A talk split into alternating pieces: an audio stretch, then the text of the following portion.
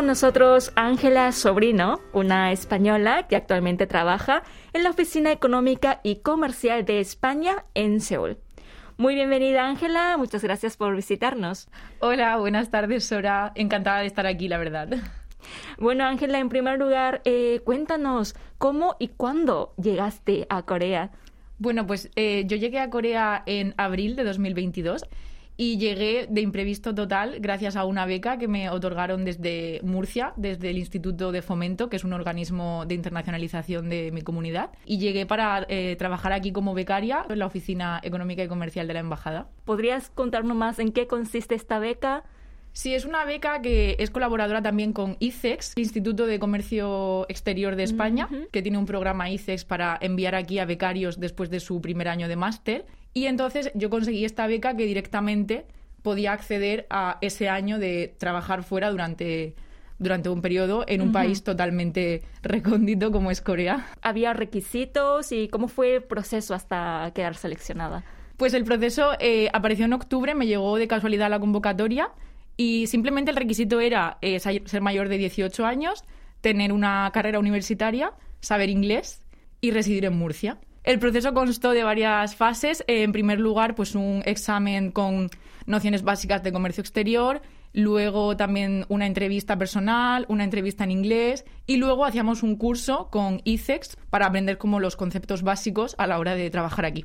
Yo nunca me imaginé que podría conseguirlo. Eh, no fue nada estresante para mí porque lo hice como algo de, ya te digo, casualidad total. Bueno, ¿y por qué, por qué justamente eh, Corea? Pues eh, en realidad Corea fue mi tercera opción. Eh, habían como 10 países en total. Y la verdad es que solo habían eh, dos países de Asia. Yo no conocía muy bien todavía en ese momento la cultura asiática ni los países asiáticos. Y preguntando y tal a gente de mi alrededor, me recomendaron Corea porque es como un país más occidentalizado, donde podría estar más cómoda y además de que tiene como la mezcla de ciudad, pero también veo que tiene mucha naturaleza. Además, la gente como que es mucho más amable. Entonces eh, ni me lo pensé y menos mal. ¿Estás aquí? Bueno, ¿y cuál fue tu reacción cuando supiste que te ibas a venir a Corea? Eh, al principio no me lo creía. Eh, ya te digo que es que tuve que estar investigando de dónde está exactamente Corea, cuántas horas de avión, su cultura, su comida. O sea, es que estaba como súper perdida. Y como me dieron como muy poco tiempo para hacerme a la idea, fue ya cuando llegué, cuando dije, eh, madre mía Ángela, ¿qué has hecho que estás en Corea? estás muy lejos de tu casa, pero ahora la verdad es que no lo cambio por nada.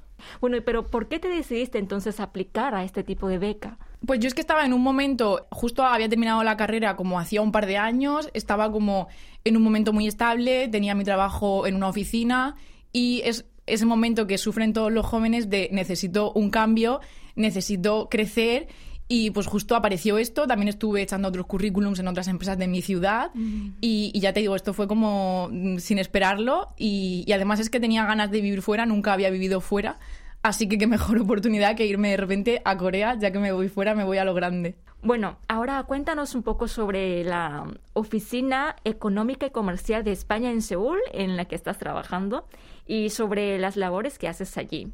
Bueno, pues eh, somos como seis o siete becarios aproximadamente que venimos, como digo, desde ICEX o desde otras comunidades autónomas.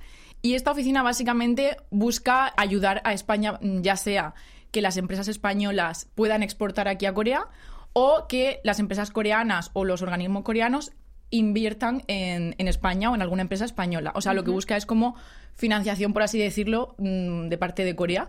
Entonces, sobre todo, pues eso, mm, recibimos consultas de empresas españolas que quieran exportar a Corea o hacer negocios con Corea. Eh, también preparamos misiones comerciales para que vengan aquí las empresas eh, españolas.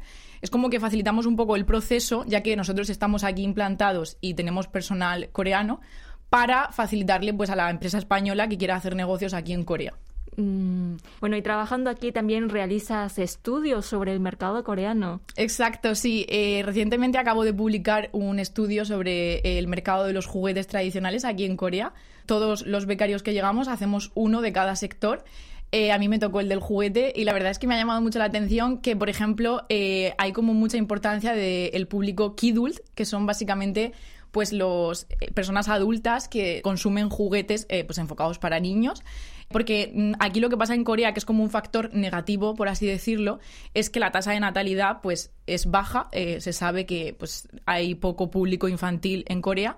Entonces, un buen público objetivo pues, sería el público Kidul, que cada vez hay más presencia de adultos comprando ya sea figuras de construcción o incluso todo el tema de colorear, mandalas y todo eso también se lleva mucho ahora para las personas adultas. Mm. Entonces eso me ha llamado mucho la atención. Luego además me ha llamado mucho la atención que no produce tantos juguetes como yo pensaba. Es un importador neto sobre todo. E importa, pues la mayoría de sus juguetes vienen desde China y luego también desde Japón o Vietnam. Entonces no produce tanto y también produce mucho en otros países, se ha deslocalizado, donde puede tener mano de obra más barata. Pero, eh, pues yo, por ejemplo, he hecho este estudio para eh, alguna empresa española que esté interesada en vender aquí en Corea y sí que he llegado a la conclusión de que puede ser un buen mercado si se tiene en cuenta pues factores como eh, pues que hay una tasa de natalidad baja, entonces puede ir más enfocado al público Kidul, como digo, o también teniendo en cuenta las licencias, que también es algo que se lleva mucho, sobre todo en Corea, ya sea de personajes de televisión o de videojuegos, eh, pues también tiene mucho peso aquí en Corea, casi el 50% de las ventas de juguetes tiene asociado a algún personaje de alguna licencia. Entonces, todo ese tipo de cosas las recojo en mi estudio mm. para, si alguna empresa española está interesada, pues que vea un poco los puntos fuertes y los puntos débiles de este mercado. Entonces, España tiene un gran mercado eh, del juguete tradicional. Eh, no, aquí en Corea, por lo que he estado viendo, no es muy conocido porque en el tema de juguetes no es importante, por así decirlo, la marca o el origen, pero sí que España puede tener una gran ventaja, que es que tiene el sello de la CE, que es eh, de que está eh, producido por la Unión Europea. Entonces sí que eso le aporta más calidad y más seguridad, que es algo muy importante para los consumidores coreanos. Todos los padres quieren que sus hijos eh, tengan juguetes buenos y de calidad y, por ejemplo, los procedentes de China pues no siempre tienen esas características. Así que eso puede ser una buena oportunidad para el mercado español. Y según lo que has visto, hay muchas empresas españolas que tienen interés por el mercado coreano y viceversa. Eh, dentro del mercado del juguete como tal, no ha llegado, por ejemplo, nosotros recibimos consultas en la oficina, no han llegado eh, grandes consultas sobre el tema juguetes, pero sí que en general España está interesada en el mercado coreano, ya que no deja de crecer, es, es un país que ha crecido de manera brutal en los últimos años, entonces en general España sí que está interesada en el mercado coreano pero no sabría decirte si justo en el sector juguete porque no, hemos recibido tampoco gran volumen de consultas sobre ello. Eh, realizando eh, estos estudios del mercado en la oficina en donde estás trabajando, eh, seguramente habrás encontrado muchas diferencias entre España y Corea. ¿Podrías compartirnos algunos? Pues eh, sí, sin ir más lejos, por ejemplo, en el tema de los juguetes, como digo, he apreciado cómo en Corea los clientes prefieren sobre todo calidad y seguridad ante los juguetes, porque ya que aquí eh, la tendencia es que tienen muy pocos hijos, uno como máximo o dos, quieren que el niño tenga sus juguetes de calidad y que sean seguros.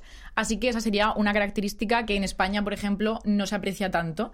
Y además, por otro lado, eh, yéndonos a un sector totalmente distinto, he apreciado que aquí en Corea hay un fenómeno que se llama home shopping.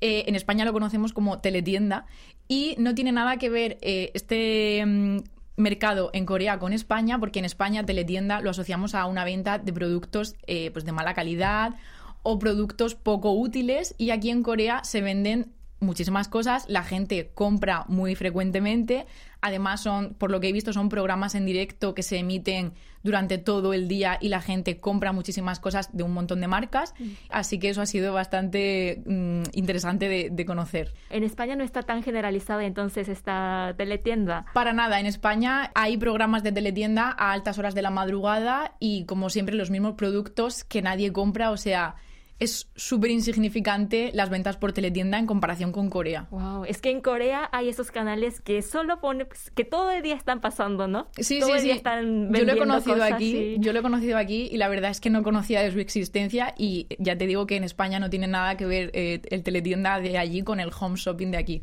¿Y habría alguna cosa que te gustaría, si pudieras, ¿no? Eh, exportar de Corea a España o viceversa, o sea, de España a Corea? Pues sobre todo he notado como que me falta muchísima, en el supermercado me falta como muchos productos españoles, pero eso también va mm, intrínseco en la cultura, en la alimentación de cada país, pero sí que he notado pues que he hecho en falta sobre todo pues productos españoles, aunque he de decir que pensaba que sería peor cuando llegué aquí, pensaba que no encontraría nada y me he apañado bastante bien para comer. Y si pudiera llevarme algo de Corea a España, eh, aunque cada vez hay más, el tema de la cosmética coreana, la verdad que me tiene apasionada. Y, hay muchísima cosmética coreana en España y como digo cada vez más, pero me falta como un Olive Young, que es la tienda por excelencia aquí en Corea, me falta en España, la verdad. ¿No hay tiendas como Olive Young en España? Sí hay tiendas de, cosmética y, y, perfumes y de todo, pero no todo es coreano y no es todo tan específico. No hay productos para cada tipo de piel tan específicos o una marca con tanta gama de productos es más difícil de encontrar y bueno, es que la cosmética coreana como tal me tiene enamorada. Eh, todo trabajo tiene su parte buena y su parte difícil, ¿no? ¿Cómo es en el caso de tu trabajo? Bueno, la parte difícil sobre todo es que como trabajamos también con empresas coreanas, pues lleva un factor intrínseco que es la cultura coreana. Eh, nunca he trabajado con una empresa coreana, entonces tienen como unos rasgos muy representativos de cordialidades, de formas de hablar y tal, que yo nunca había tocado. Y además, el tema del inglés también está muy presente, que hay muchísimas empresas que pues o no hablan inglés o no se sienten cómodas. Entonces, pues es un entorno que nunca había estado y como que ha supuesto un poco un reto para mí. Y entonces, ¿cómo lo hacen?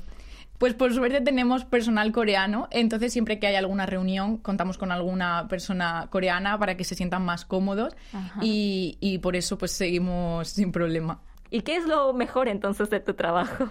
Pues me ha gustado mucho que como nos llegan, como te digo, consultas y, misiones de un montón de empresas de muchísimos sectores, estoy conociendo como el entorno empresarial desde muchísimas vertientes, desde empresas de alimentación a empresas mm, que tienen actividades que yo nunca me habría planteado. Entonces me está sirviendo mucho este año para conocer un poco lo que hay en el mundo real y tocar un poco todos los palos, por así decirlo. Aparte del trabajo, cuéntanos cómo es tu vida aquí en Corea. Pues la verdad es que mi vida es como, ahora mismo este año es como estar constantemente de viaje, de turismo. Todos los días conozco algo nuevo, ya sea eh, meterme por una calle donde nunca había estado, conocer un plato que nunca había probado, conocer gente constantemente. Eh, aunque sea entre semana un día de rutina de ir al trabajo, siempre hay algo nuevo que, que conozco, entonces es algo que constantemente estoy como nutriéndome. Sientes que estás creciendo, tal como lo esperas. Totalmente. Mm bueno, pasar de una cultura familiar a otra desconocida tiene su impacto. Y en ese sentido, ¿te costó al principio adaptarte al nuevo estilo de vida en Corea? Sí, muchísimo, porque, eh, como has dicho, paso de una cultura familiar, o sea, yo soy muy familiar, muy de los míos, como te digo, nunca había vivido sola, nunca había vivido fuera. Entonces, de repente me vi aquí, además, eh, he notado que la gente en Corea es como muy independiente, está muy metida en, en su mundo eh, y entonces no están pendientes de ti, no de mala manera, sino de que pues están en su vida y no se van a meter en la tuya. Entonces, como que los primeros meses me podía sentir un poco sola, eh, incomprendida, de, decir, no, no encajo aquí en este sitio, no, no pinto nada, sobre todo el tema del idioma, que es un factor súper importante, porque yo no hablo coreano, entonces no podía comunicarme con la mayoría de la gente. ¿Y cómo estás superando esa parte? Pues por suerte tengo eh, la oficina, todos somos españoles, entonces por esa parte bien. Y luego además sí que es verdad que una vez que sales, la gente coreana es súper amable. Todo el rato, en cuanto ve que eres extranjera, me pregunta muchísimo de dónde eres, de dónde vienes. Entonces haces como un montón de amigos y, y, al final mm, te haces aquí tu pequeña familia. Claro, es cuestión de tiempo, ¿no? Sí, sí, totalmente. Ajá. Los primeros meses son simplemente el shock que no me dio tiempo a asimilar antes de venir y ya luego vas solo. ¿Y qué es lo que más te gusta de este país? Pues eh, la característica número uno que voy a echar de menos y, que he flipado muchísimo es la seguridad. O sea, Corea es un país muy seguro. Nunca me había sentido así de segura en ningún sitio. Sobre todo como chica y como joven lo he notado más porque el hecho de poder volver a casa sola, el hecho de poder estar con el móvil en cualquier sitio, dejar cualquier cosa en la mesa, eso nunca lo he vivido ni creo que lo viva en otro país. Entonces es un país muy seguro y además tiene como mucha vida. A cualquier hora hay gente en la calle, hay negocios abiertos. Entonces eso ha sido como mi cosa favorita eh, en conjunto de, Corea. ¿Y cuál es la mejor experiencia que has tenido hasta ahora viviendo aquí? Pues eh, como te decía, sobre todo toda la gente que he conocido, eh, cada vez que salgo a cenar o que salgo a tomar algo, siempre hay alguien nuevo que se acerca, que me pregunta, entonces eso me ha encantado. Y sobre todo el tema de poder viajar por países asiáticos, nunca había estado en Asia y este año he podido viajar a Filipinas y Japón, entonces esa experiencia me la guardo conmigo para siempre porque me ha permitido conocer pues otros países, otras culturas totalmente distintas, así que ha sido pues eh, un crecimiento enorme. ¿Y qué le dirías a quienes no se han animado aún a conocer una nueva cultura como Corea, por ejemplo? Les animo totalmente a que lo hagan porque yo era la primera que no había salido nunca, o sea, no hice Erasmus en mi momento, no me atreví a viajar, bueno, a viajar sí, pero no a vivir fuera. Eh, entonces animo a que lo hagan porque al principio da miedo, a mí misma me dio miedo y obviamente se pasa mal, no es algo que todo vaya fluido y bien, los primeros meses son duros, pero conforme pasa el tiempo notas lo que ha crecido como persona y todo lo que has aprendido en tan poco tiempo y es que eso no, no lo cambio por nada. Bueno, ¿y ahora cuánto tiempo te queda en Corea? Pues me queda muy poco, me volveré a principios de abril. Entonces estoy intentando exprimir todo este tiempo como puedo y, hacer, y hacer y ver todo lo que me falta todavía, que siento que es como mucho. ¿Cómo mm, describirías esta época de tu vida en Corea? Bueno, obviamente un crecimiento personal enorme, de he aprendido más que nunca, o sea, en este yo tengo 24 años y en este año he aprendido más que en el resto de años de mi vida en todos los aspectos porque he aprendido una cultura totalmente diferente, he aprendido cosas de trabajo, cosas de, de, la vida en general, así que sobre todo ha sido una época de aprendizaje y crecimiento. ¿Y qué planes te esperan después de esto? Pues la verdad que no tengo ni idea. Eh, simplemente me apetece volver a casa después de haber estado tan lejos y tan incomunicada de mi familia. Me apetece volver a mi, a mi ciudad y, disfrutar sobre todo del verano, sin lluvias, tranquila en casa. Pero, pero no tengo ni idea. A nivel profesional sí que me apetece seguir un poco con el mundo de la internacionalización. Me ha gustado mucho ver cómo funcionan otros países en el mundo empresarial. Entonces, algo de ese estilo me gustaría mucho. Bueno, eh, Ángela, espero que te puedas llevar muy buenos recuerdos y muchas experiencias valiosas de Corea y que sigas con esa energía y esas ganas, estés donde estés. Muchas gracias. Sin duda lo haré. Muchas gracias.